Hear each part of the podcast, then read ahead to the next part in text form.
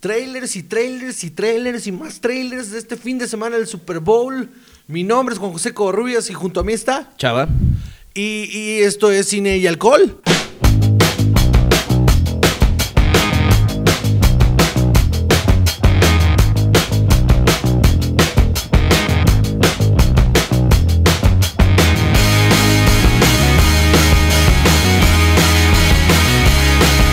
Todo el fin de semana, chava, tuvimos un montón de, de, trailers y de comerciales, porque fue el Super Bowl, el Super Bowl con menos fuera. Hablando de deportes, creo que tenías un mensaje que darle a la gente respecto al episodio anterior. Ah, sí, disculpen ustedes los 25 radioescuchas que tenemos, escuchas que tenemos. Quiero pedir una disculpa pública por nuestro comportamiento el, el episodio pasado debido a la ingesta de For Loco. Eh, ya eh, estoy consciente, porque tuve que editar partes, que los últimos 15, 20 minutos del programa, aunque sí decimos cosas muy interesantes sobre qué, es ser director, la neta eh, está como encriptado porque se entendía muy poco de lo borrachos que estábamos. Y sí, les pido una disculpa de verdad. Este, yo sé, yo sé que el, el, podcast se llama Cine y Alcohol y que tiene que haber alcohol involucrado y que tomamos durante la grabación, pero... Estuvo muy rudo, la verdad. Sí, se salió de control. Un poquito, ¿eh? Un poquito. Yo pensé que no lo íbamos a lograr, pero al final lo terminamos logrando. Y eso que solo fueron dos. Dos por locos. Después se me explicó que ahí estuvo el error, que se toma uno y compartido. Uno y compartido. ¿Qué mal? Así es. ¿Por? Pues, pues, ya viste por qué. Pues sí, qué mal, ¿no? Bueno, pero ya dada la disculpa, eh, damas y caballeros, antes de comenzar con el programa, Chava, coméntanos, ¿qué estamos tomando el día de hoy? El día de hoy estamos tomando Jack Daniels, Old Number 7, pero con el añadido de que viene en lata y ya mezclado con ginger ale, el mío, y el de Juan con agua mineral. Le vamos a bajar un poquito al pedo, eh, o sea, más elegante pues. Esta latita de Jack Daniels Old Number 7 eh, está chida, la neta. No, regularmente no compro estas cosas porque pues sucede lo del programa pasado.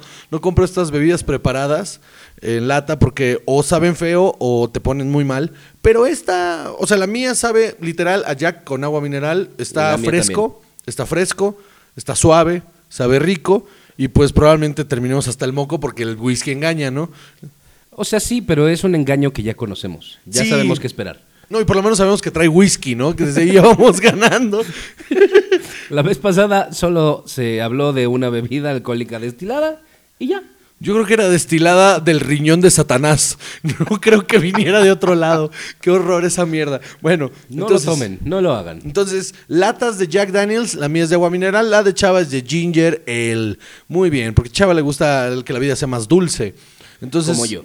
Muy bien, entonces eh, comencemos con el tema que va a ser el tema de todo el, programa. Los dos somos muy aficionados al fútbol americano eh, y vimos eh, cada quien en su casa el Super Bowl. Íbamos a verlo juntos, pero la verdad no se pudo, ya que Chava se estaba muriendo de gripa y en mi casa mi esposa también se estaba muriendo de gripa, entonces pues como para qué, ¿no? Y qué bueno que no lo vimos juntos porque pinche partido estuvo aburridísimo, aburridísimo cabrón. El menor puntaje en la historia de un Super Bowl. O sea, llegaron a la pinche yarda 20 los, los Rams, creo que nunca, y los Patriots una vez. Entonces, bueno, no hablemos más de fútbol americano, yo sé que a ustedes les vale verga, porque claramente no estarían en este podcast, pero lo que sé que sí les interesa es, como año tras año, en el medio tiempo del Super Bowl, eh, los patrocinadores del evento gastan 5 millones de dólares por 30 segundos de aire, eso es lo que me comentaste, 5 millones de dólares por es 30. Es el espacio televisivo más caro que hay. Pues claro, 5 millones de dólares por 30 segundos de aire. Entonces se esfuerzan mucho por o mostrar su producto nuevo o, por hacer unos comerciales muy impresionantes. Lo que vamos a hacer en esta ocasión es que vamos a hablar de todos los trailers que se destaparon y los spots de TV que se destaparon en el Super Bowl de diferentes películas, de series de televisión y vamos a comentar un par de comerciales que nos parecieron cotorros. Este, Chava, eh, vamos a empezar con las películas, ¿no? No, con las series. Por eso, con las series. Bueno, eh, primero que nada tenemos The Handmaid's Tale, una serie basada en los libros de Margaret Atwood de los 80. Es una serie muy famosa, le está yendo muy bien, la sacó Hulu. Sí, empezó en AMC. Empezó en AMC y como todo lo que empieza en AMC, lo termina comprando una plataforma... Tiene un sistema de negocios muy cabrón, porque AMC no solo produce sus, su propio contenido, que empezaron con, con cosas muy cabronas como The Walking, The Dead, Walking Dead, claro. y con este con eh, Breaking Bad, que fueron como las series con las que AMC salió a la luz y de ahí pues se volvió una cadena muy importante para series de televisión. Cuando no era nada antes, ¿eh? No, no, no era nada, era de repeticiones, era de un de, de puro este sindicalizado. Y, y lo que pasó con estas dos series es que despuntaron a AMC y entonces ahora procura y cuida muchísimo su contenido original y aparte termina produciendo cosas originales para otras plataformas como Hulu, como Netflix, como Amazon. Y entonces The Handmaid's Tale es una producción de AMC para Hulu. Es, es una serie de una, di- un, futuro distópico en el que básicamente las mujeres ya no tienen ningún derecho más que a tener hijos. Porque algo pasa con la población, ¿no? Que la población, la gente no se puede embarazar tan fácil. Entonces las mujeres que sí son fértiles se vuelven eh, como una especie como de, de- de, pues de ganado ahí para que solo tengan hijos. Y se les da a una familia, se les otorga a una mujer eh, Fértil. fértil para que el marido eh, tenga relaciones con ella y puedan engendrar un hijo y así continuar con la especie. Todo esto, eh, la Iglesia Católica es la que toma el poder, es la que toma el poder y decide que las cosas sean así. Y la historia va sobre una de estas mujeres. Y- Elizabeth Moss. Exactamente, que ella era protagonista de Mad Men. Es una muy buena actriz y su actuación en The Handmaid's Tale le ha dado eh, Golden Globes. Muchos premios. Es muy interesante. ¿Tú- ¿Ya has visto algo? No lo has visto. No, yo no la he visto, tengo muchas ganas de verla. Yo sí ya la vi, la verdad no me clavé porque en ese momento estaba viendo Better Call Saul y discúlpeme por querer ver la mejor serie que hay ahorita en lugar de Handmaid's Tale. Y, pero eh, alcancé a ver un par de episodios, me llamó mucho la atención, la voy a retomar. La manera en la que está filmada, cuadro por cuadro, es preciosa. Es el, el- el- el- tanto los fotógrafos como los directores son unos preciosistas ahí muy cabrones que se dedicaron a que el tono visual de la serie tenga este rollo como postapocalíptico, pero en, la, en el diseño de producción se ve como del siglo XIX. Entonces, esta, esta combinación entre lo tecnológico y lo arcaico se ve muy, muy, muy perro. Y las actuaciones están muy cabronas. Sale este hombre, el de Shakespeare in Love. eh, Joseph Fiennes. Joseph Fiennes, exactamente. Que mí, para sorpresa de mí y de bastante gente lo hace muy bien. Porque a mí, en lo personal, jamás me pareció un gran actor. Pero lo hace muy bien en esta serie. Está en mi lista de pendientes. Sí, sí, de verdad, véanla. Está, está muy interesante, Handmaid's Tale. Pero cuéntanos del tráiler. ¿Qué viste en el tráiler? Pues No te acuerdas. no, sí, o sea, nada más lo que, o sea, lo que estamos diciendo. Eh, no, no tengo. Bueno, esto lo edito, no hay pedo. Chava hizo la tarea. Muy bien. ¿Qué, qué si- qué sigue? ¿Qué sigue, Chava? Antes de esto, un trago de Jack Daniels, por favor. Jack Daniels, patrocínanos. Gracias. Eso sí sería maravilloso. No mames, me muero de cirrosis en una. A, media- a medio podcast. y entonces, no sé. Nomás van a oír así. Juan, Juan, Juan. uh, dile que siempre la amé. Y adiós. Adiós. Muy bien. Muy bien. Fue tu culpa, Salvador. Mía. ok, está bien. ¿Qué otra serie? Vamos a hablar ahora de The Twilight Zone. Uy, esa sí me tiene muy emocionado, mano. Se ve muy interesante. El trailer es con Jordan Peele. Que va a ser el host. Exacto, o sea, como dijiste hace rato, le están dando el trabajo de Hitchcock. Hitchcock. ¿eh? Iba a decir Winston Churchill. Están dando la chamba de Hitchcock no solo por presentarlo, sino por ser el showrunner. Como Hitchcock en, la primera versión de Twilight Zone era el showrunner de la serie. Eh, en la versión de los 80 no tengo idea, la verdad no recuerdo ni siquiera quién la, la, la. Pero en la del 2002, el, el- el host era Forrest Whitaker, pero showrunner era otro tipo. Acá lo interesante es que retoman la fórmula del- de la primera versión, que es que el presentador también es el showrunner de la serie. Ustedes se Que preguntan... la primera versión, la de los 60, es de Rod Serling. Es él el es el creador. creador. Sí, sí, él es el creador. Pero el showrunner era Alfred El- Hitchcock. Sí, y, y el presentador. Ajá, sí, sí.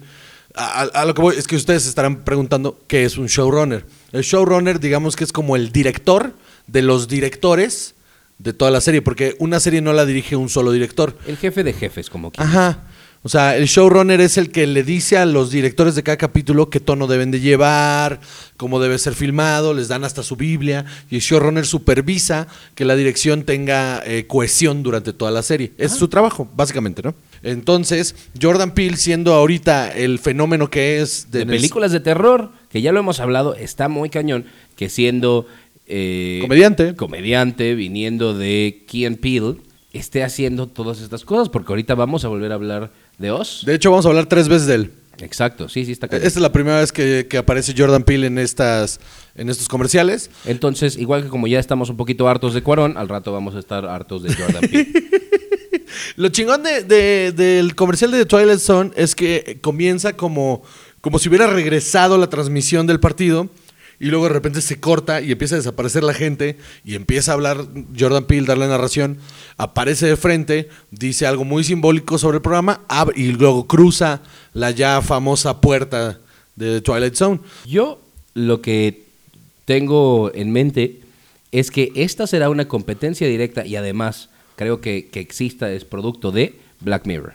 O sea, no hay que olvidarnos que Black Mirror es un Twilight Zone muy siglo XXI. Sí, la única, con la diferencia de que esta sí va para televisión abierta. Esta es para CBS. eh, o sea, televisión abierta en Estados Unidos. Entonces, tendrá un tono un poquito más fresa que, que Black Mirror. Pero. Y además si hablan de lo sobrenatural, de lo Ajá. inesperado, mientras que Black Mirror se, se centra solamente en lo tecnológico. Sí, sí, sí, eh, esa es como la diferencia mayor. Pero sí, sí me emociona muchísimo porque quiero ver, o sea, por lo menos que lo dejen escribir uno o dos episodios. Va a estar muy interesante. Su narración va a estar interesante. Y que alguno de esos episodios se vuelva icónico como lo fue muchos de aquella época, ¿no? La del Los Gremlins el de los gremlins en el avión. con William Shatner. Uf, ese es icónico, lo han repetido 50 mil veces, hasta Ace Ventura lo hace eh, en forma de parodia en el vuelo, en la 2, Ace Ventura When Nature Calls, Y el episodio del hombre, el último hombre sobre la Tierra, ese también. que lo único que quiere es tener tiempo para leer. Y se le rompen sus lentecitos. Spoilers.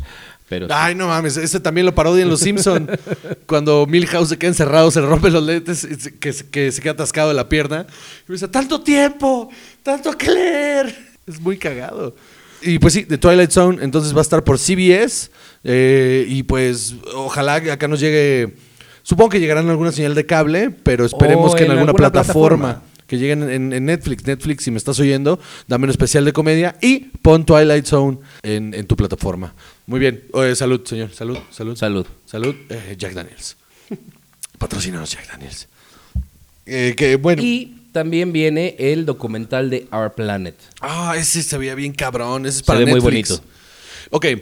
¿Se acuerdan hace unos años cuando salió un documental de Disney que era sobre naturaleza, que estaba filmado en, en 70, mili- en 70 milímetros, en eh, para IMAX, pues? Que se veía cabrón porque era la primera vez que, que filmaban en cámara En lenta. gran formato también. Sí, sí, que con Phantom en 70 milímetros. Entonces era una cosa impresionante de ver ese puto documental. Y ahora Netflix acaba de producir un documental igual sobre la naturaleza, filmado en 4K, filmado para el gran formato televisivo, si quieres. Que, si tú lo pones en una pantalla de cine no tiene un pedo, ¿eh? No, y se veía cañón hasta en mi pantalla del celular de 5 pulgadas. Sí, sí, sea, sí. Eso es lo impresionante. Yo no tengo tele de 4K, pero me imagino que debe ser Yo ayer, enorme. Yo ayer lo vi en una tele de 4K, este, y sí, la definición, el movimiento, la, la pues es un documental que para que no es otra cosa más que ver.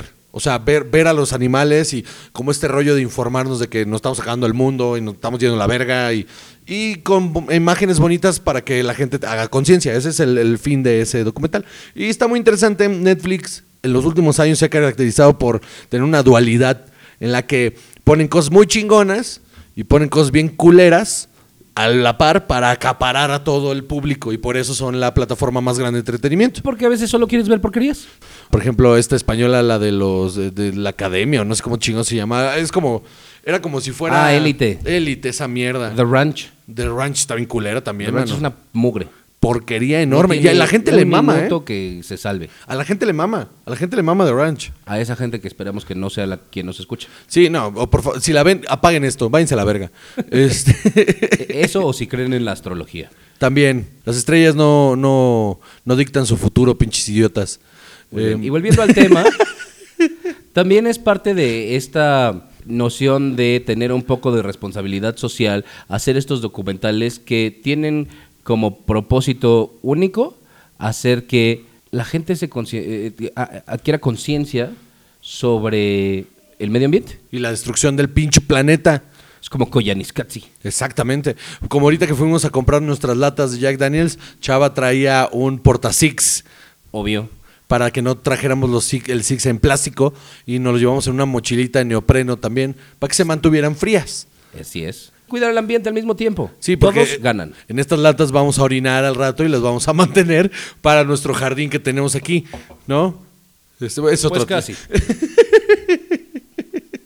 Muy bien. Los nitratos de los orines son muy buenos para las plantas. Muy bien.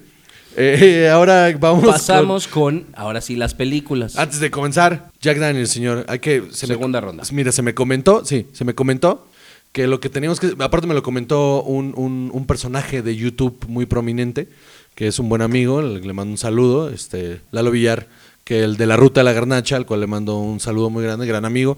Me comentó que si yo quería empezar a hacer dinero de estas mamadas, tenía que empezar a darle más notoriedad a las marcas, ¿no? Entonces, marcas, específicamente Jack Daniels, El día de hoy. estamos tomándote a ti. Sí, tú, Jack Daniels. Hasta que nos manden una carta que diga, por favor, ya no nos mencionen. Dejen de decir Jack Daniels. Pero sí, refil, ok. Refil. Refil, muy bien. Eh, aquí hay un pequeño corte, damas y caballeros, en el que vamos a ir por un refil y regresamos. Hola, yo soy Pablo Pérez Y yo soy Javier Medina. y juntos hacemos La Paja Nocturna. El podcast, el podcast. Tenemos un podcast que se llama La Paja. La Paja Nocturna. Vivi Vital antes de dormir. Desde Costa Rica para el mundo. Humor inteligente para público inteligente. Una de dos. La Paja Nocturna. Si nos escucha en otros países, Eh, no es lo que parece. escúchanos en Spotify, Apple Podcast O tu aplicación favorita de podcasting. o visita lapajanocturna.com O búscanos en Facebook. o en Twitter O en High Five. o en Tinder. Sí.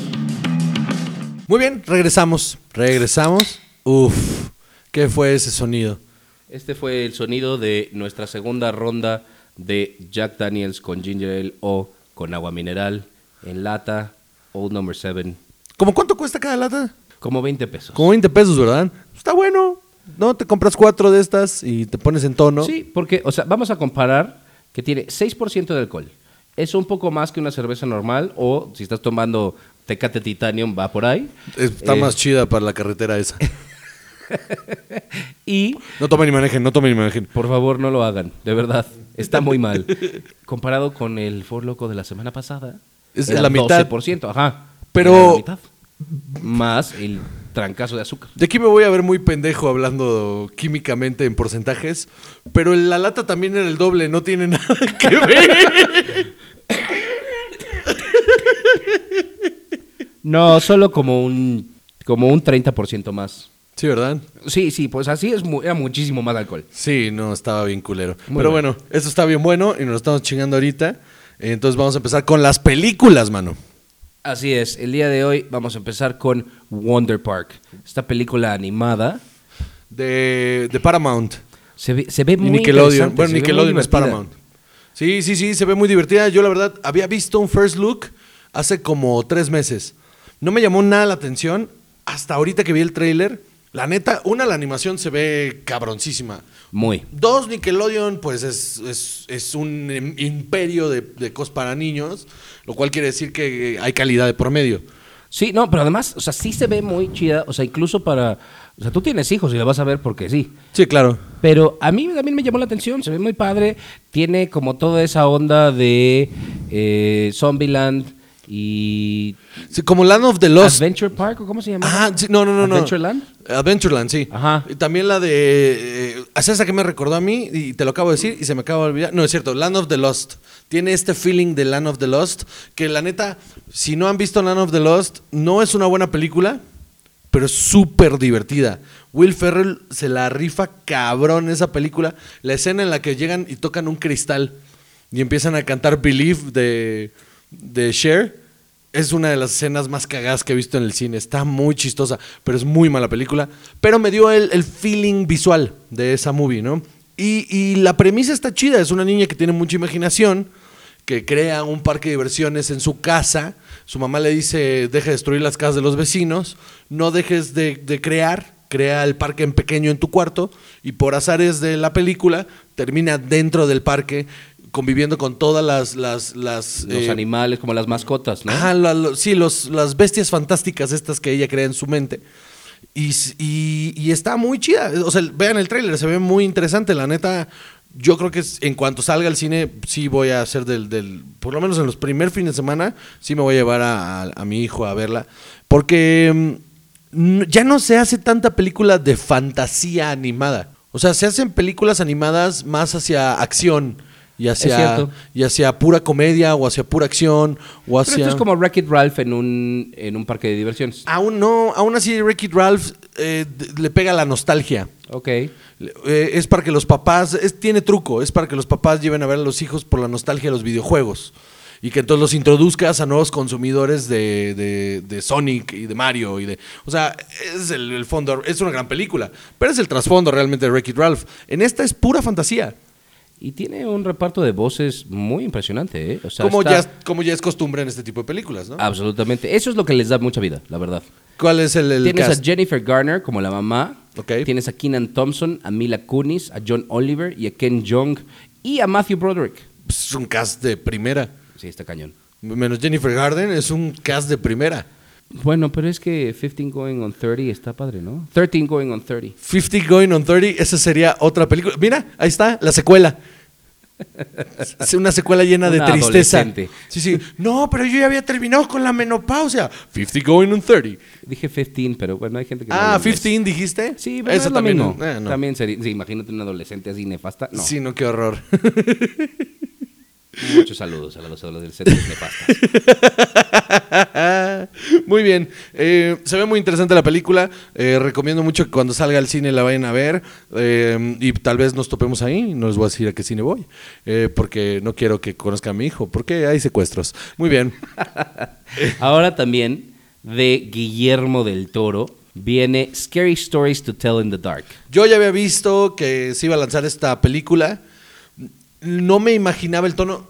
De hecho, por ser Guillermo del Toro, me imaginaba una paleta de color muy verdes, eh, mu- muchos ocres, mucho, eh, be- muchos colores opacos y, muy poca luz, ¿no?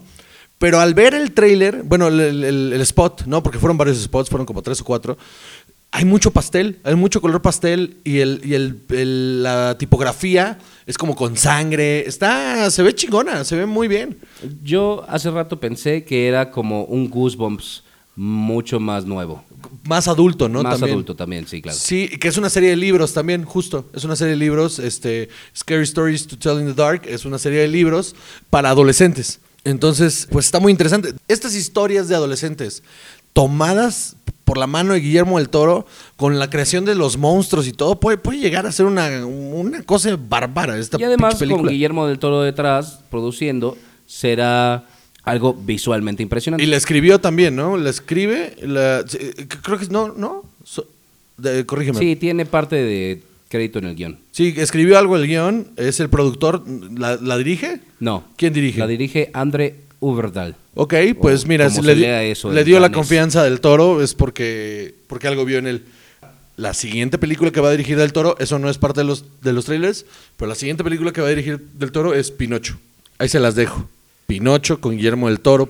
Pues si Cuarón ya hizo a Harry Potter, ¿por qué no? No, no, si no estoy diciendo que esté mal, al contrario. O sea, me parece súper interesante que Guillermo del Toro vaya a dirigir Pinocho. Visualmente va a ser una locura esa película. Va a estar muy cabrón. La magia y la gracia que le va a meter del toro a eso va a estar muy, muy chido. Entonces, pues, se vienen cosas interesantes para el gordo. Eh, ¿Qué más? Sigue otra vez Jordan Peele con Us. Jordan Peele, una vez más. No quiero sonar a que le estoy chupando los huevos, pero sí le estoy chupando los huevos, porque me parece un tipo hiper talentoso y sorpresivamente un genio. El- el- eh, y este tráiler de Oz, que es el segundo tráiler, da información. Tiene mucha más información que el primero. Y la información es relevante y está chingona. El- o sea, a ver, no es un spoiler, porque no sabemos qué carajos está pasando, pero lo único que te dejan ver es como que desde que llegaron a esta playa, Algo estaba raro. algo está raro, hay una serie de coincidencias raras que se han estado dando y luego los ataca Como un error en la Matrix. Ajá. Y luego son atacados por ellos mismos, otra versión de ellos mismos. Se ve muy, muy, muy cabrona. Se estrena ya en abril. Este abril se viene muy cabrón. Va a estar muy, muy cabrón esta película. Yo sí le apuesto a que esta es la película de Jordan Peele que sí se va a llevar los Óscares, que no se llevó este Get Out. Sí, le, sí, sí lo creo. Ojalá que sí. Y, y aparte el reparto está muy cabrón. Lupita Nyong'o, que está súper posicionadísima ya en Hollywood, que es una estrella, es una gran actriz. El tipo este de, de- de Black Panther, que no me acuerdo de su nombre.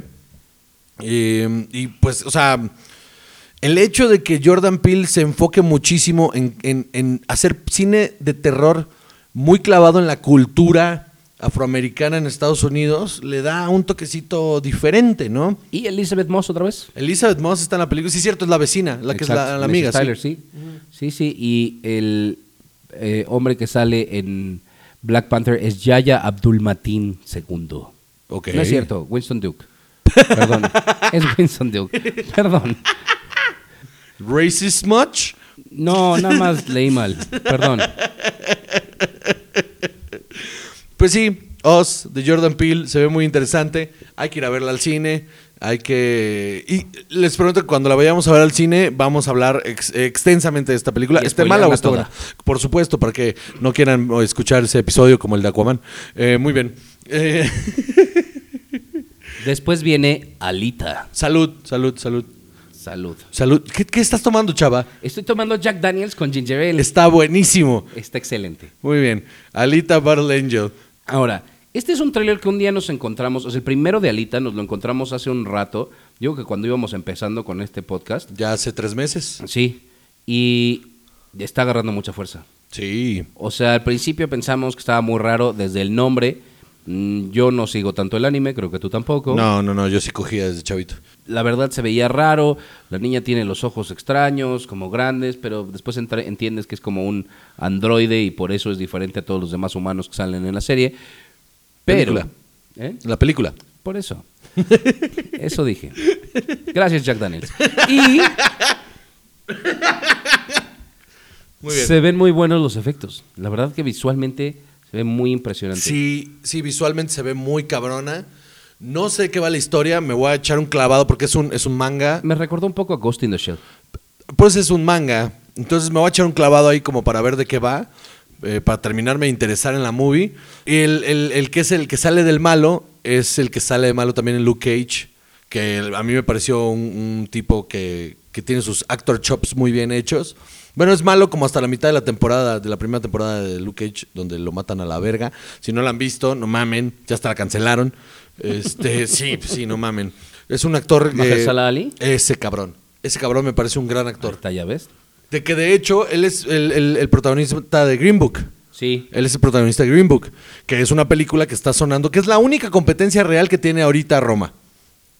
Es la única competencia que tiene real ahorita Roma en los premios. Ha sido Green Book, ha perdido, pero ha ganado otros premios, ¿no? Aparte, o sea, vaya, van al- de- a la par. Y además aquí hay unos nombres latinos. Está Eisa González, Sí, sí, Isa González está ahí. Rosa Salazar, Sí, sí. ella es Alita, Sí, es una chava súper chiquita, ¿no? Es Sí. súper joven, sí. y Michelle Rodríguez. Está muy chingón lo de Isa González. Ah, Mucha banda me va a criticar por decir esto, me vale verga. Isa González, con todo y todo, de, de que aquí en México hacía unas pinches novelas bien culeras, en Estados Unidos está, está chambeando chido. O sea, sale en Baby Driver y, su personaje no es para nada de, de fondo. Es un personaje que tiene forma y fondo y que, y que tiene una función específica en la película y funciona muy bien. Y al lado de un actorazo que es John Hamm, que hacen pareja, y ella no desentona, ¿eh? al contrario, le, le aguanta el peso del papel y lo hace perfectamente. Él, ese papel de, de mujer fatal le salió cabrón. No, y además es muy válido que haya utilizado las telenovelas como plataforma Ah, claro. para seguir haciendo otras cosas. Lo han hecho muchos otros. Claro, lo, lo difícil es lograrlo. Eh, Ajá, es Es- hacer el salto y poder dar más como actriz. Sí, claro, porque hay un montón que también lo han intentado, salirse las novelas y de tratar de hacer cine de verdad. Como que traen muchos vicios, ¿no? De ahí. Sí, pues es que el SEA les enseña a hacer cada cosa que, este, que Dios mío, terminan el, el- el típico me enojo, entonces me doy un Me manazo pego. en la pierna. Ajá. Sí. ¿Cuántas Y- veces no lo hemos visto? me doy un manazo en la pierna y sacudo la cabeza para que te des cuenta que estoy enojado. Pues esa mamada, o sea, y él, él es, tiene su mérito que esta mujer haya salido de ahí, haya llegado a Hollywood y que esté teniendo poco a poco, esté logrando hacer papeles importantes. Ahora en Alita tiene un papel muy relevante en la película, entonces veamos cómo le va. Yo, yo le apuesto a que esta movie va a estar chida. Y ahora, después de otro trago de nuestro maravilloso Jack Daniels, Mmm, Jack Daniels. seguimos con Fast and Furious Presents Híjole, mano. Hobbs and Shaw. ¿Puedo ir al baño en esta? ¿Puedo ir al baño? Hijo de su puta madre, güey. ¿Cómo? A ver, ok. Dejemos las cosas en claro. La, La saga. vas a ver. la por supuesto, pero no al cine. La saga de Fast and Furious a mí no me gusta. No me gusta. Me, ¿Qué? me gusta la primera. Tengo que aceptarlo que me gusta la primera. Ok. Me gusta el final. Me gusta el final donde le dice llévate mi coche. O sea, como la redención y todo.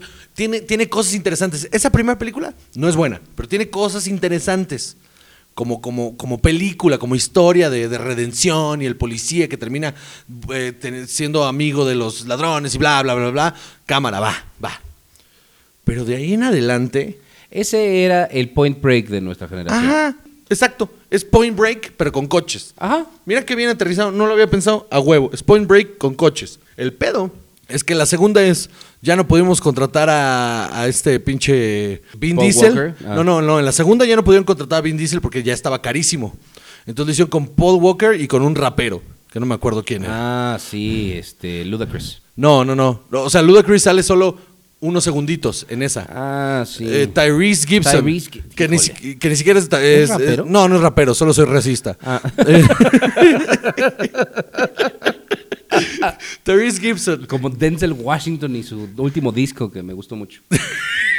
Eh, eh, Tyrese Gibson sale en, en esta y es muy mala. Muy. Eva Méndez también sale. Ay, sí, toda es mala. Muy mala. Y luego la tercera, que es como el, patito feo de todas, que es Tokyo Drift, que es como otra ¿Todavía historia. Sí, otra historia en otro lado y de repente como que hace mención a Paul Walker. Entonces, para que conecte con el mismo universo. La cuarta es cuando recuperan la saga y pueden empezar otra vez como a contar la historia en la que se quedaron, ¿no? En que regresan y bla, bla, bla, y entonces hacen un equipo. Y de ahí se vuelve una cosa rarísima y loquísima, donde empiezan a hacer como equipos para robar cosas y luego entra The Rock y luego entra este Jason Statham, que pues como él era el, el- el- el- ¿cómo se llama? El chofer, eh, ¿cómo se llamaba esta película? The Transporter. The Transporter, sí. Entonces, como él era el transportador, pues hay que meterlo en otra película donde maneja, ¿no? Y, y se volvió una caos. Las escenas de acción están cabronas, pero no, Sí, porque eso tienen, pero nada más. pero no cuentan nada y están súper pendejas. Los diálogos son súper estúpidos, toda la trama está, pero que revienta de idiota y, y no pasa nada. Y ahora, como, como son súper exitosas, porque aunque a la, gente no le gusta aceptar, es una telenovela para güeyes, eh, el- el- lo que hicieron fue agarrar a dos personajes a los que les, en los focus group les fueron bien, que son este Shaw y Hopes, que es este Jason Statham y The Rock. Porque ya Paul Walker, Pues ya, Dios lo ya, recogió. este, se lo llevó. ¿no? exacto. Se guachicoleó contra un árbol. Este, murió quemado vivo. Porque, pobre hombre. Eh, ¿Sabían que era eh, biólogo marino? pues mira, ¿En serio? ¿de verdad? Sí, sí, sí, sí. Yo una vez traduje un documental sobre tiburones en la que el- eh, la mitad la, hicieron con él y hay una escena en la que le avisan al otro documentalista Que se mató Paul se Walker. mató. y llora y todo, es muy fuerte. What the f- ¿Neta? Sí, sí, era biólogo marino. Wow. Pues qué malas decisiones tomó en su vida, ¿no? Bueno, no Pues buenas. no, o sea, también se la pasó todo a dar, o sea, no, de re- no, no, ¿saben qué retiro lo dicho? Se volvió millonario de, de- de- de ser un mal actor. Sí. ajá. No, ¿sabes qué? Bueno, hizo Meet the Diddles, que es una porquería, pero es muy chistosa. No, pues hizo un montón de cosas. También la de eh, She Sold That, mano. Sale en She Sold That, es el, es el amigo el, el del No, equipo de bueno, fútbol. pues también. Bueno, el punto es que eh, Sean Hobbs son dos personajes a los que les va bien los focus groups, entonces le hacen su propia película en la que sale nada más y nada menos que no entiendo por qué, Idris Elba. No entiendo por qué puta madre está Idris Elba ahí si es un torazo. Ha hecho unas cosas muy cabronas. ¿Por qué? O, o sea, el dineral que le han de haber eh, ofrecido. Eso, eso es lo único que me dice, el dineral que le han de haber ofrecido. Por A mí me recordó mucho a su papel en Pacific Rim. Ah, mira, sí. A mí a eso me sonó. Total. A que de ahí lo sacaron. A Idris Elba le dan superpoderes, porque eso es algo que puede pasar en este universo, donde chinga tu madre, donde saltan en coches de un avión, eh, porque no alguien va a tener eh, eh, superpoderes. Entonces Idris Elba tiene Como un hombre biónico. Ajá, sí. Entonces Como Steve Austin. estos güeyes tienen que... Stone Cold se hizo. Y... No, idiota, el otro Steve Austin, el Six Million Dollar ¡Ah, la verga, sí es cierto! Güey. Está, Bueno. Está ponedor el Jack Daniels, ¿eh? La cultura cinematográfica, todo lo que da. Güey, la WWE también era cultura, putos. Este... ¿En qué estaba? ¿Qué le dan poderes a Idris Elba? Le dan poder a Idris Elba, entonces tienen que contratar a estos dos idiotas para que resuelvan el pedo y se acabó. Eso es todo realmente. Es como un body cop movie, pero mal hecho. Pero el problema de que sea un body cop movie. Bueno, es se que ve mal hecho, ¿eh? Siempre, siempre tienes dos personajes muy distintos. Sí. Estamos hablando de Rush Hour con Jackie Chan y Chris Tucker. Ajá. Estamos hablando de Lethal Ah, Weapon con Mel Gibson y Danny Glover. Danny Glover, gracias. The 48 Hours, con Nick Nolte y Eddie Murphy. Ándale, y, o sea, incluso, Peliculón, ¿eh? 48 Hours. incluso tienes Central Intelligence con The Rock haciendo esto mismo, pero con Kevin Hart. The Other Guys de Adam McKay. Ándale, que es maravillosa. The Other Guys de Adam McKay, Ah. que aparte se burla de la fórmula repitiéndola. Claro, y aquí que tienes dos personajes que nada más están haciendo lo mismo. A ver quién es más fuerte, a ver quién es más chido, a ver quién dice más one-liners Sí. eh, muy inteligentes. Puros clichés de güeyes mamados eh, midiéndose el pito el uno al otro. Porque ni siquiera es Tango y Cash. O sea, esto es eh, como si hubieras metido a Bruce Willis y a, o- o a- o- no, ni siquiera. Arnold Schwarzenegger y a Sylvester Stallone a hacer un body cop movie. No hubiera funcionado jamás. Y yo por ahí pienso que esto va a ir. Seguro va a estar malísima, pero seguro también va a recaudar cientos de miles de millones de dólares. Porque viene jalando la franquicia. Sí, trae la marca, son personajes que la gente quiere mucho, entonces le va a ir muy bien. Sin embargo, sí creo que va a estar bien culera. Le dedicamos demasiado tiempo a esta mierda. Eh, ¿Qué sigue? Bueno, también hay que hablar con. O sea, la crítica. También hay que decir. Pues esto está la- mal. Pues si todavía ni la vemos, güey. O sea, pero. Vaya, ¿realmente esperas otra cosa de esto? No, o sea, a ver, estoy completamente seguro. Lo que estamos criticando es el concepto. Sí, al, ve noven- al- nabo. ajá, al 98% estoy eh, casi seguro que va, va a ser un- una porquería. Eh, eh, Ese otro 2% es el suspension of disbelief que tengo pues, hacia la franquicia, que en algún punto me puede sorprender. Lo dudo bastante que esta vaya a ser la película, pero puede sorprender. Va. Ahora, un trago más. Eh, Jack Daniels. Esto parece drinking game ya. Tenemos también el nuevo trailer de Captain Marvel. Híjole. Recuerdo que en episodios anteriores yo les dije que no les auguraba mucho.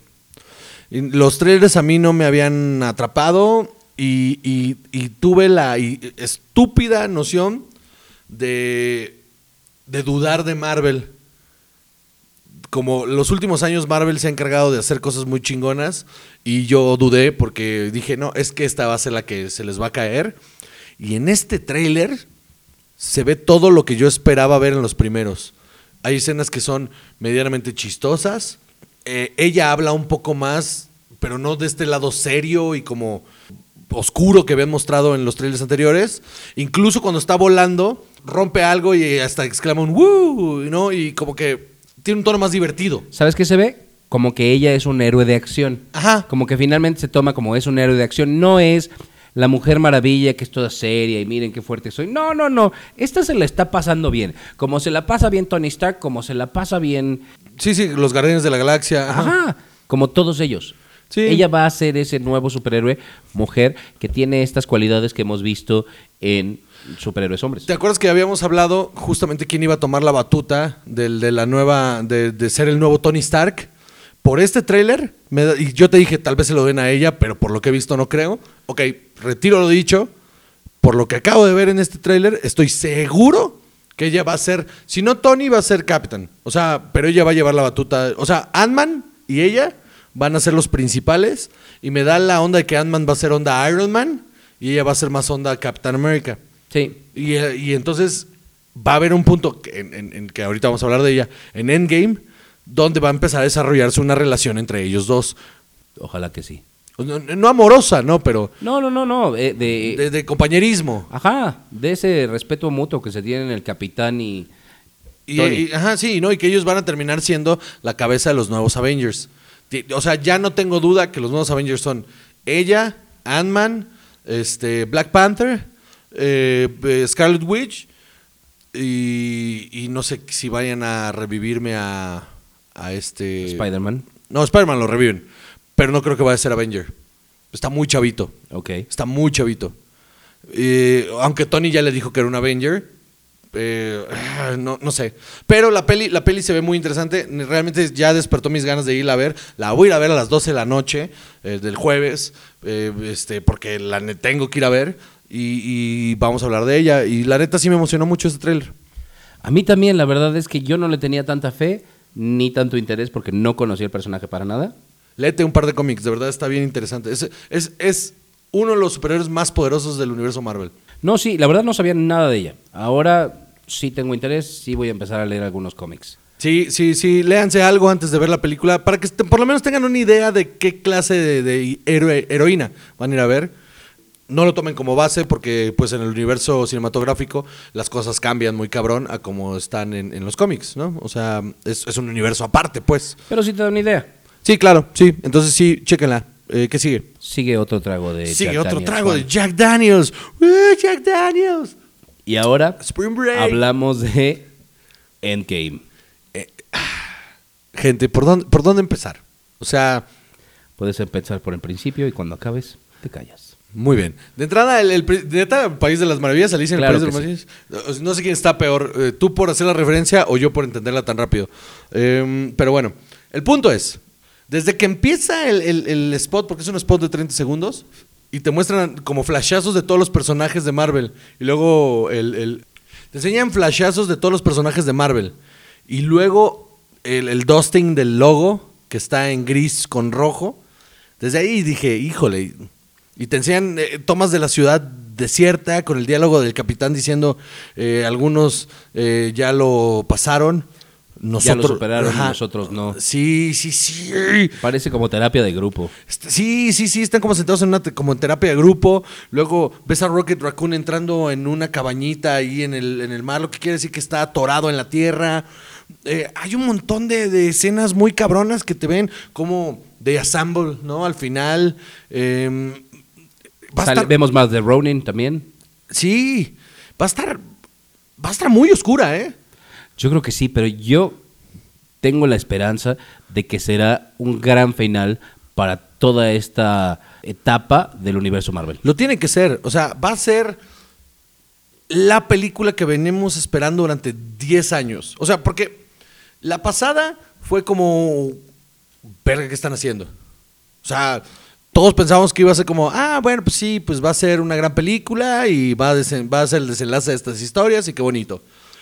Pero como termina y como te plantea la historia, es como de, verga, ¿qué van a hacer? No, y es un poco esta tradición de partir la última parte en dos, Sí, como la de Harry Potter.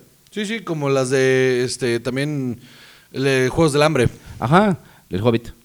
Sí, qué, qué error lo del Hobbit, pero. Ajá, en el Hobbit no salió bien, Sí, pero, sí, pero el- sí, exacto. O sea, ver la primera parte del final para que realmente te puedan dar todo lo que tiene que dar esa historia. Realmente te puedan exprimir hasta el último centavo. Lo que dijeron fue en Kevin Feige lo dijo. En esta película se le va a dar más protagonismo a los héroes, a los que no se les dio tanto protagonismo en la pasada, lo cual tiene lógica como Por el capitán. lo que sigue. Sí, claro, lo del capitán, este, eh, esta Black Widow, o sea, gente que eh, no tuvo tanto protagonismo en la anterior, va a tener mucho protagonismo en esta. Ahora, he visto un montón de leaks de, de cosas que no les voy a comentar porque es, sí se me hace bien culero. O sea, si ustedes no los han visto, yo no se los voy a comentar. Pero he visto un montón de leaks de fotografías en set, de trajes. Como, como es tradición ya de los juguetes, de las compañías de juguetes, de spoilear un montón de cosas. Hay un montón de juguetes muy interesantes que están mostrando eh, trajes muy cabrones y que están mostrando cosas del plot eh, muy interesantes, de las cuales no, no les voy a comentar. Ustedes investiguenlo si quieren y si no, espérense la película. Pero sí se ve que va a estar muy, muy, muy cabrona. Para mí, si o sea, si no pasa algo extraño, esta va a ser la película del 2019.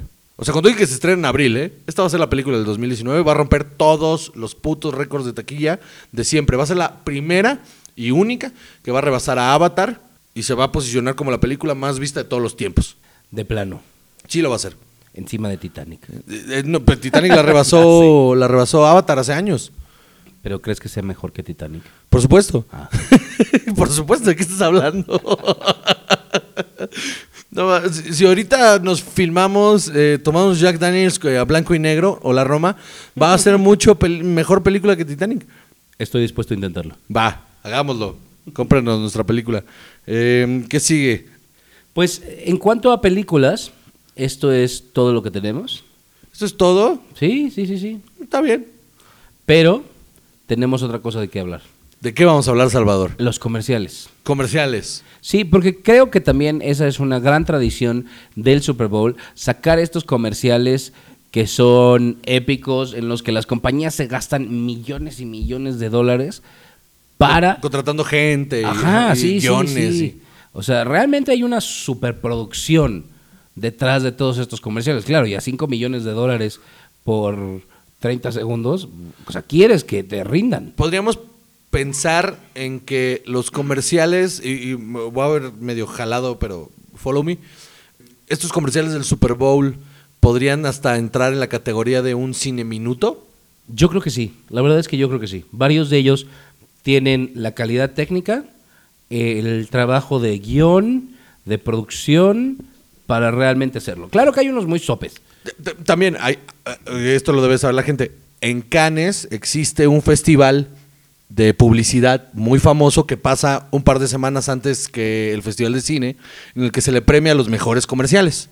Y muchos comerciales del Super Bowl terminan eh, ganando muchos premios ahí. Solo quería que la gente lo supiera. Yo también. Muy bien. Entonces, el primer comercial Come verga. No, no, yo la verdad es que para mí era muy importante hablar también de los comerciales. Qué bueno. Porque. O sea, sí creo que hay un valor artístico a muchos de ellos. Sí. Entonces, vamos a pensar. El primero que vamos a hablar es el de Pepsi, con Steve Carell. Está muy chistoso. Cuéntame, Juan, ¿qué pasa? Mira, pues la, la situación está muy bien aterrizada. Es esta cosa que siempre te pasa en los restaurantes, donde llegas y dices, ¿me puedes dar una coca? Y dicen, solo, ten- uh, solo tenemos Pepsi. No hay ¿Está pedo, bien? no importa, está bien. Entonces Steve Carell se para y le dice, ¿cómo que está bien? ¿Cómo que sí está bien? Y, y entonces empieza a hacer todo un monólogo eh, de por qué sí está bien pedir Pepsi. Este, y, y le hace entender al, al- al mesero que no debe de preguntar, solo tenemos Pepsi, sí está bien, sino más bien como de, siéntete orgulloso de que estás sirviendo Pepsi, ¿no? Y entonces sale Cardi B y sale este Lil Jon haciendo su famoso, ok, sirviendo una Pepsi. y entonces termina todo el mundo enamorado de la Pepsi y estaba muy chistoso, la verdad La sí. verdad está muy bien hecho. El final del comercial está muy chistoso con Steve Carell queriendo hacer el OK de Lil Jon y se ve muy cagado. Como un callback a sus tiempos de The Office. Sí, sí, de Michael. Ajá. Michael Scott. Tratando de hacer la voz de Chris Rock. You're supposed to. E- Era muy bueno. Pero, o sea, piénsalo así. ¿Cuántas veces no le habrá pasado en realidad a un ejecutivo de PepsiCo? eh, Pepsi está bien. Ese es un problema que llevan atacando toda Décadas. la vida. Toda la vida. ¿Te acuerdas del reto Pepsi? Claro, del era reto eso, Pepsi. Era sí. justo eso. El reto Pepsi era, te voy a tapar los ojos y te voy a dar Coca y Pepsi y tú vas a decir cuál te gusta más. Y entonces dices, ah, esta está bien buena. Ah, sí, pues es la Pepsi. Entonces ya no pidas Coca, pide Pepsi. Y es, es ok, ah, ok. Quitarle a la gente de la cabeza el Coca es primero y luego Pepsi. Como ya no pidas un Kleenex, ¿no? Ajá. Está interesante. es. Y es un. No mames. es- eh, disculpe, ¿tendrá eh, este pétalo? Sensations. Eh, está, está interesante el concepto. Está muy bien aterrizado. El comercial es muy chistoso. Y se te queda grabada la idea. Lo cual está chido. En mi puta vida voy a pedir una Pepsi. Pero se te queda grabado el concepto. O sea, pero genuinamente tú dices, ¿esto me sabe distinto? ¿O solo es porque realmente no te sale de la boca decir, me trae una Pepsi, por favor? Honestamente, Yo creo que es costumbre. Yo creo, a, a mi parecer, a mi parecer, a mi parecer la Pepsi es más dulce. Eso es todo. A mi parecer la Pepsi es más dulce. Pero yo tengo un paladar muy refinado. No se pierdan nuestro próximo episodio donde haremos el reto Pepsi para probar Va, el refinado va, paladar de Juan. Va, va, va, va, para que vean que yo sí puedo distinguir. Me cae. Va, va, va, va. Vamos a hacer el pinche reto Pepsi aquí y te vas a dar cuenta que sí puedo distinguirlas. Jack Daniels sabes mejor con Coca y no con Pepsi. Muy bien.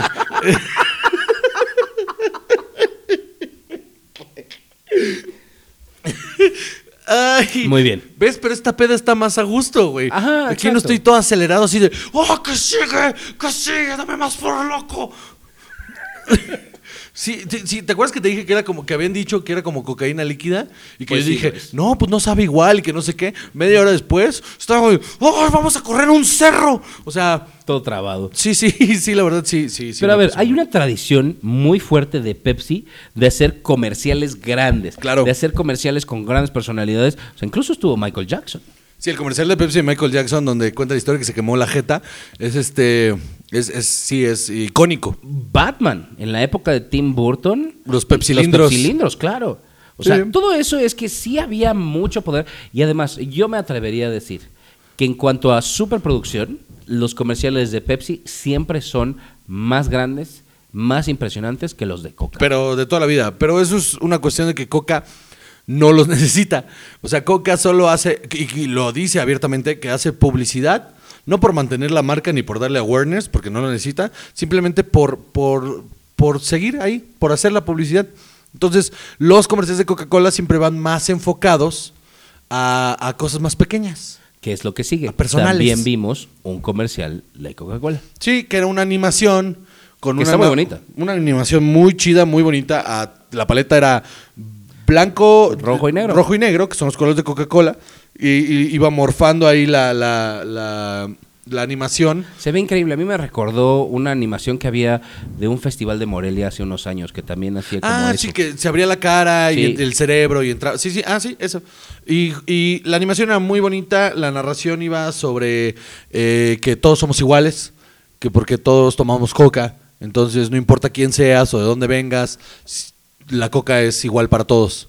Lo cual no es cierto. Y se forma por- la palabra together. Y yo no sé si lo notaste, pero justo al principio está la tonadita, las primeras notas, no sé cómo se diga eso en música, pero de eh, la de Quisiera el mundo darle hogar, ¿te acuerdas? No mames. Sí, sí, sí, sí, las primeras notas de este comercial son esa canción. Qué cagado, no lo vi. No, o sea, no, más bien no lo escuché. Pero sí te acuerdas de cuál comercial Sí, sí, que sí, todos caminaban como en un cerro y luego lo volvieron a hacer como 30 años después. Ajá, sí, sí, sí. Pues eh, eso es lo de Coca-Cola. Coca-Cola no necesita eh, crear awareness alrededor de su marca. Lo único que necesita realmente es este, pues, seguir proponiendo con su marca y tratar de hacer que la marca se, se una a un movimiento social, a que Coca-Cola te acompaña en los tiempos modernos, ¿no? Y de una manera muy simplista y muy humana, si quieres. Y eso es lo que ha logrado Coca-Cola durante muchos años con su publicidad. Y además, yo creo que en Coca-Cola los comerciales que pesan son los de Navidad. Sí. Los de los osos. A ver, que no se nos olvide que Coca-Cola es dueña del- de los colores de la Navidad. O sea, Claro. o sea, Santa Claus tiene esos colores porque es un producto creado por Coca-Cola. Una máquina cabrona. PepsiCo es una empresa muy cabrona, pero tiene muchas más marcas. O sea, Lay's, ¿no? O sea, todas las, las papas más cabronas del mundo son de que sabritas aquí. Ajá, que, que son de la misma marca que Pepsi. Y, y- y dulcerías, leche. O sea, Pepsi es una empresa, PepsiCo es una empresa muy cabrona, muy grande. Pero si solo vendieran Pepsi, ya Sí, se hubieran no ido a la verga. nadie, Sí, claro. Pero además, o sea, Coca también lo que ha tenido es más bien una imagen gráfica durante un siglo. Sí.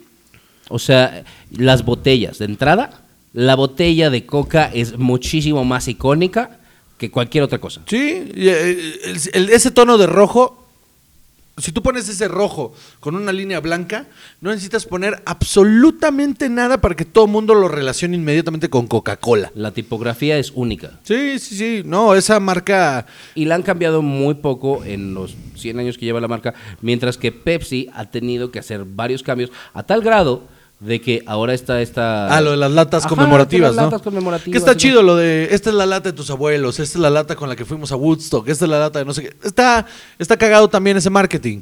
Y que Coca- Coca-Cola es como tradición y Pepsi siempre es como renegado y, y este, y- e innovación. Absolutamente. Está chingón, me gusta esa competencia ahí, me, me parece muy sana.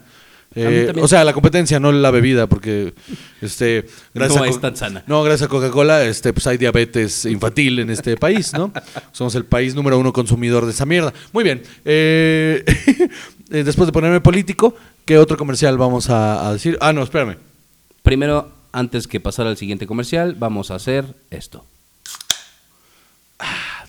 Jack Daniels con ginger ale y con agua mineral. Qué cosa tan hermosa. Ay, venden uno de cola también, ¿verdad?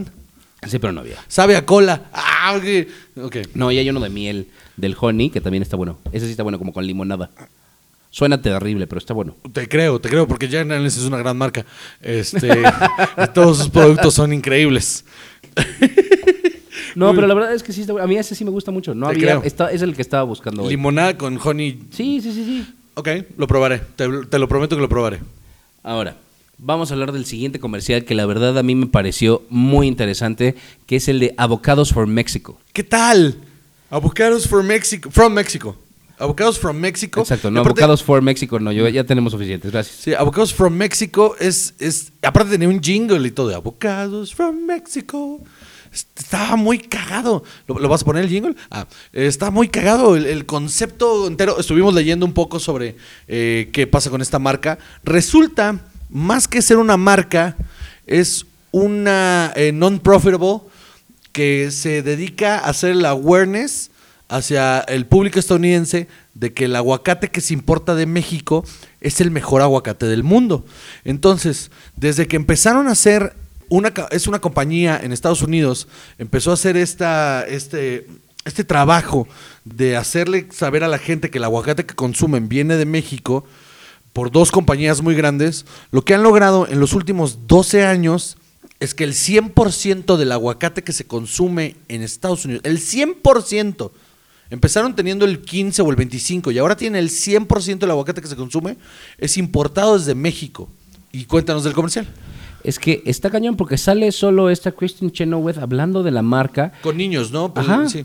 Y, y hablándoles de los aguacates de México, pero está muy cañón porque es, es eso, solo vender aguacates mexicanos, ni siquiera dice... No, y ni siquiera ¿Qué venderlos. puedes hacer con esto? No, nada más es... ¿A poco? como, Sí, es como- acuérdate que ahí están. Ajá, es Y como- acuérdate que los aguacates son mexicanos. Es como- sí, sí, es decirles, ¿a poco no está bien rico? Porque el comercial es eso. Es con unos perritos primero, haciéndoles querer cantar el jingle, y los perritos llegan Ah, a la sí. nota y los felicita, y de ahí a- aguacates de México. Y luego el segundo es con niños, donde les dice, ¿a poco no está buenísimo? Es que el aguacate es lo mejor. ¿Y sabes por qué? Es porque es aguacate que viene de México. Y vámonos, eso es todo el pinche comercial. Ajá, Y en una época de Trump, es una cosa muy impresionante. ¿Pagaron dos gasten- spots? Ajá. Que se 10 millones de dólares. 10 millones de dólares. Nada más imagínense cuántos aguacates están vendiendo. En la página de Avocados for Mexico, Juan encontró que venden 1.7 mil millones, o sea, 1.700 millones de, libras de aguacate al año, que son aproximadamente 900 millones de kilos de aguacate. Verga. Eso no es 900 mil toneladas. 900 mil toneladas de aguacate al cañón. año, importado de México. Ajá, imagínense el dineral que eso trae a este país. Está muy cabrón. Esto es el TLC, esto es NAFTA. Eh, o sea, en estas negociaciones el aguacate, la fuerza del aguacate tiene que ser enorme. El oro, el oro negro, mano, el oro, el oro verde más bien, ¿no? O sea, está muy cabrón lo del aguacate. Ahora, como que no dimensionamos la- la- lo, lo importante que es ese producto de aquí hacia el mundo. O sea, como que aquí lo vemos como, eh, pues el aguacate, ¿no? Y aún Ajá, así, es muy normal, ¿no? Se lo echa a la quesadilla. todo, es que todo tragamos aguacate. Incluso hay, en, En Querétaro hay unas hamburguesas que se llaman las aguacatosas, porque te ponen como un pinche kilo de aguacate en cada hamburguesa. Y hay un montón de lugares en el país donde, ah, este es el lugar donde te ponen más aguacate, porque a todo le ponemos aguacate. Y aunque es un producto caro, Ajá, que ahora se puso más porque Sí, sí. unas heladas. y- Y siempre ha estado, y siempre ha estado, o sea, siempre ha estado caro, Ah. ahora está más y el precio va variando y todo. Aún así, para nosotros, 60 pesos el kilo, realmente, o sea, si lo dimensionas a Estados Unidos, en Canadá, ¿vale? En Canadá, un aguacatejas, un aguacatejas en Canadá te cuesta 4 dólares. Imagínate. Uno. 80 pesos. Son como 80 pesos por Un un aguacate. aguacate. cabrón. Entonces, el hecho de que Estados Unidos esté haciendo como el como este comercial, pues bueno, la empresa esta de Texas que hace estos comerciales donde se gastaron 10 millones de dólares por mostrar los comerciales, más lo que se gastaron en la producción de cada comercial, que no se veía nada barato. O sea, ¿qué te gusta? Unos 30 millones de dólares que se han gastado en esos dos comerciales, más la, el- Para que sea redituable. para que sea redituable. O sea, ¿cuánto dinero nos está metiendo esta industria para que 30 millones de dólares le suene como hay que hacerlo? Que además también, o sea, en un día también- en el que ya se vendió todo el aguacate que se iba a vender, porque el día en el que más se consume aguacate en Estados Unidos ¿Es el Super Bowl? es el Super Bowl. Sí, claro. Y de hecho, eh, este, justo leí en la página que los comerciales del Super Bowl de Avocados from Mexico se hacen desde el 2016, que es coincidentemente un año después de que toman por completo el mercado. Está cabrón. Sí, sí, es una cosa muy impresionante, como hasta de sentirse orgulloso, ¿no? Sí, nos dejó ahí O sea, como... ¿Qué como- Roma ni qué nada? Avocados for Mexico. Los aguacates chingones de Michoacán, como los ven en la Roma. Y un- un- Lleve sus aguacates chingones de Michoacán. O sea, esos aguacates chingones de Michoacán que están comprando ustedes terminan en el plato de un racista que no nos quiere, pero que sigue consumiendo producto mexicano, un chingo de producto mexicano. Que, mira, nada más por mencionarlo, también es, eh, las marcas mexicanas en Estados Unidos que también tienen mucha presencia y que también le están metiendo mucho dinero a no perderse en esta época de tanto de tanta controversia contra Latinoamérica como la de Aeroméxico. La campaña Ah, sí, la de campaña. Aeroméxico A mí me gustó. del ADN.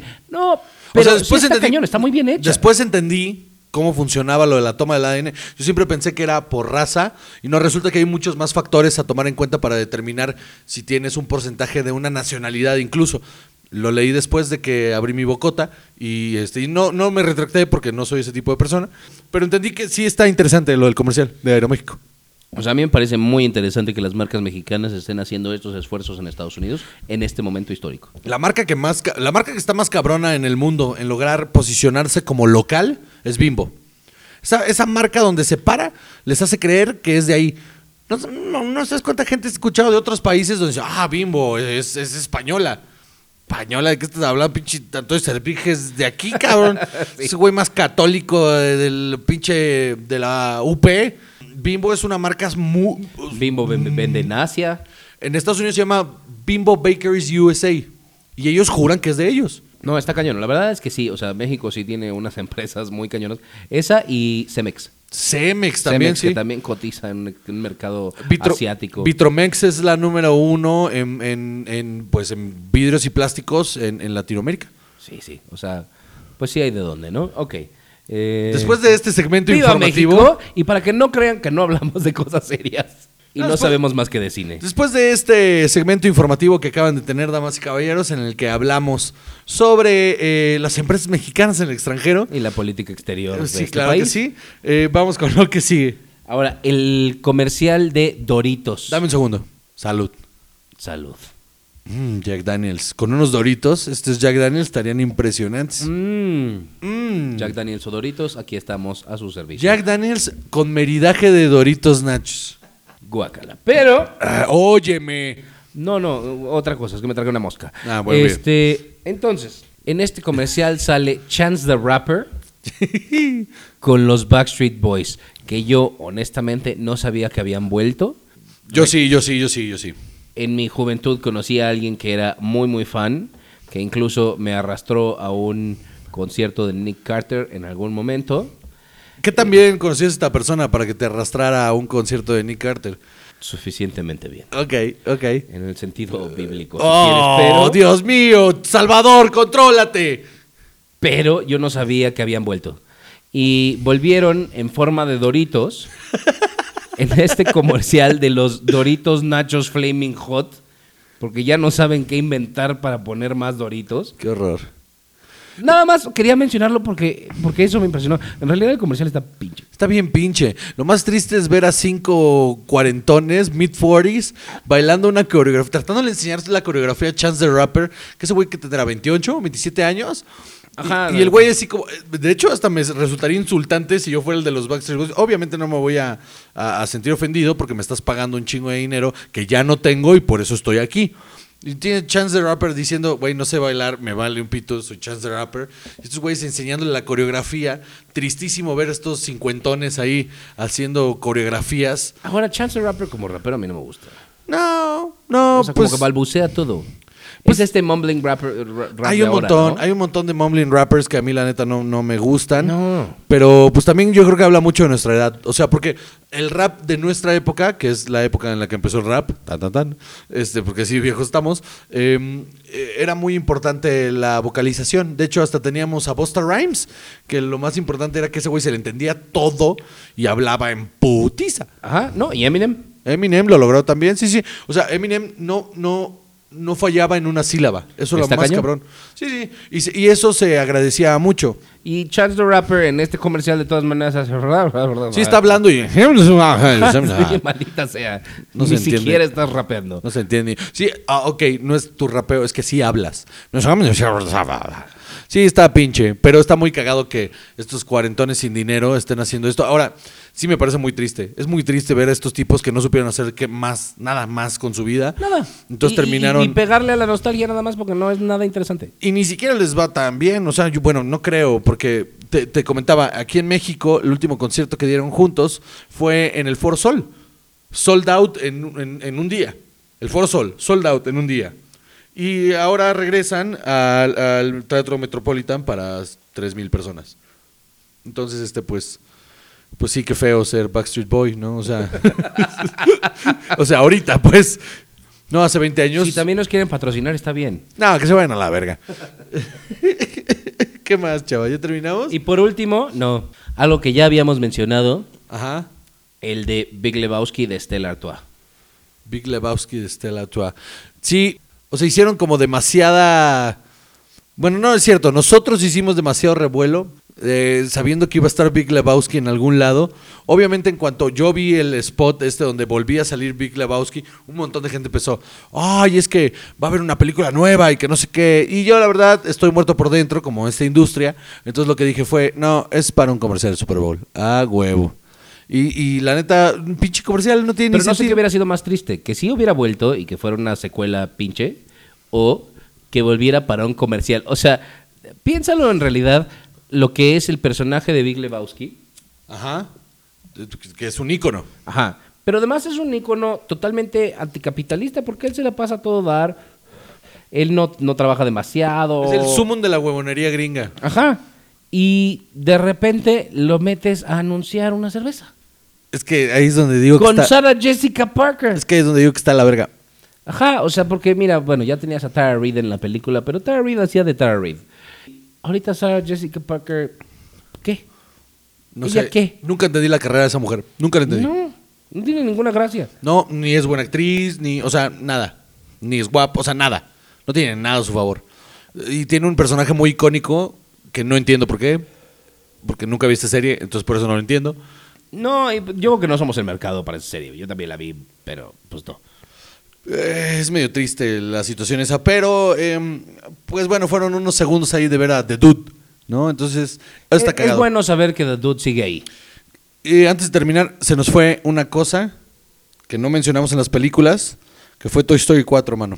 Pero no importa, vamos a llevárnoslo rápido. Toy Story 4, el trailer no dice absolutamente nada. Lo único cagado es que sale Key and Peele, Sí. Jordan Peele y Key Mike, ¿cómo se llama este güey?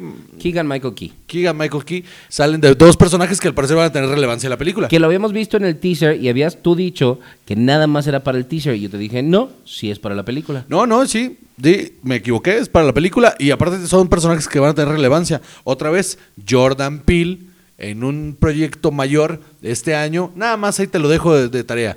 Su proyecto personal película, Oz, como director, escritor y productor. Twilight Zone. Twilight Zone como host y como showrunner. Y con un personaje principal en Toy Story 4. Ahí nomás. Jordan Peele. Sí. Lo- eh, todo lo demás que te pueda decir sobre el trailer hombre de- del año. Que te pueda decir sobre Toy Story 4 vale más porque realmente no dice nada el trailer. Solo te muestra una pequeña escena muy chistosa con que seguro improvisaron Key and Peele. Y, y- y nada, o sea, esa película va a reventar también. Yo quiero ver un crossover de Jordan Peele con Alfonso Cuarón. Ah, de hecho, Alfonso Cuarón hizo un tweet en, en el, en, en el que ponía el tráiler de Oz y ponía I can wait, arroba JPeel. Y ese tweet se volvió viral y ahora el boss que pudo haber tenido esa película ahora es el triple porque ya Alfonso Cuarón dijo que la quiere ver. Y eso está bien cabrón. O sea, si yo fuera Jordan Peele y uno de los directores más cabrones de todos los tiempos dice, no puedo esperar para ver tu película de manera pública, Te pues, desmayas. pues claro, me vuelvo loco ahí. Pues sí. ¿Ya es todo, señor? Es todo. Damas y caballeros, gente bonita del internet que nos acompaña esta hermosa tarde, mañana o noche en la que esté escuchando este podcast, mientras se baña, hace ejercicio o se masturba, nunca olviden que Jack Daniels los acompaña en cualquiera de estas situaciones. Eh, nos tomamos hoy muy chingón. Traigo un- una pedita a gusto. No estoy borracho, Un pero estoy muy interesante. muy a gusto con mi Jack Daniels con agua mineral y Chava con su Jack Daniels con ginger ale, el cual disfrutamos durante toda esta grabación. Este, y pues muchas gracias a ustedes por escucharnos. Eh, este es un episodio más. Ya casi llegamos a la marca de los tres meses. El- el- el- para el episodio de los tres meses vamos a hacer algo, algo Especial. especial. Todavía no sé qué, pero vamos a hacer algo especial y, y se los comunicaremos en las redes sociales. Tal No vez For Loco parte 2. Híjole. se- Sixteen loco. Sixteen loco. No se olviden de las redes sociales, arroba Juan José en Twitter, Juan Joseco en Instagram, Juan José Covarrubias en Facebook, mándenos sus mensajes, estamos siempre al pendiente, Chava siempre los lee, aunque él no quiere dar sus redes sociales y no quiere que sepan quién es. Entonces, muchas, muchas gracias por escucharnos una semana más y nos escuchamos en la próxima cámara.